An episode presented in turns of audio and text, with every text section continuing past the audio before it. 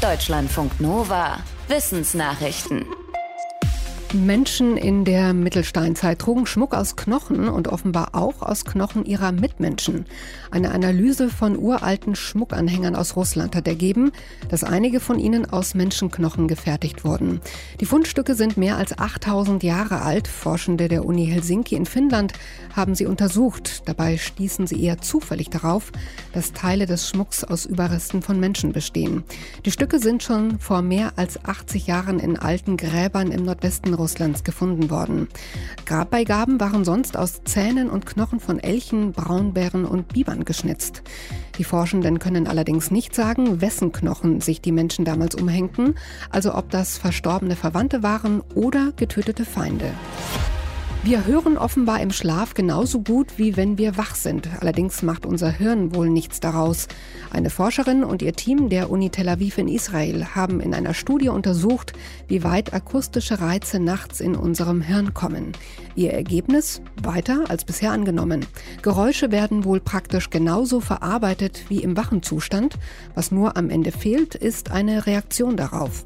Die Forschenden haben für ihre Studie Hirnströme bei 13 Epilepsiepatienten Patienten gemessen. Dabei half ihnen, dass den Patienten wegen ihrer Erkrankung Elektroden im Hirn eingesetzt worden waren. So konnten die Forschenden ihnen Geräusche zu verschiedenen Zeiten vorspielen und analysieren, was daraufhin im Gehirn passierte. Schildkröten vergraben ihre Eier in der Regel am Strand und um sie besser zu schützen, bewegen Naturschutzgruppen die Nester öfter.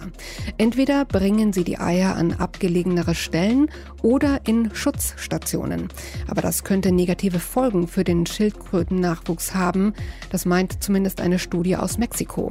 Die Forschenden berichten, dass sie zehn Nester von pazifischen Bastardschildkröten beobachtet haben. Für die Hälfte der Nester bauten sie einen extra Schutz.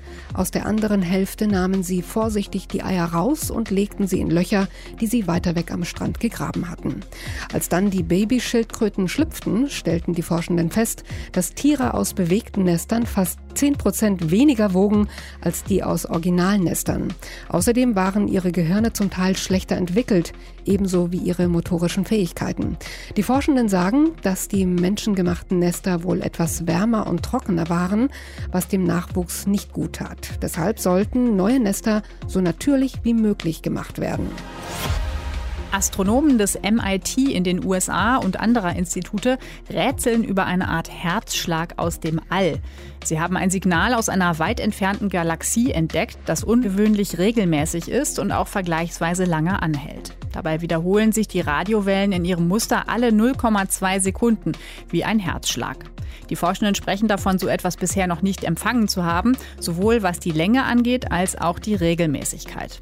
Die Astronomiefachleute gehen davon aus, dass das Signal aus einer Galaxie stammt, die mehrere Milliarden Lichtjahre von der Erde entfernt ist.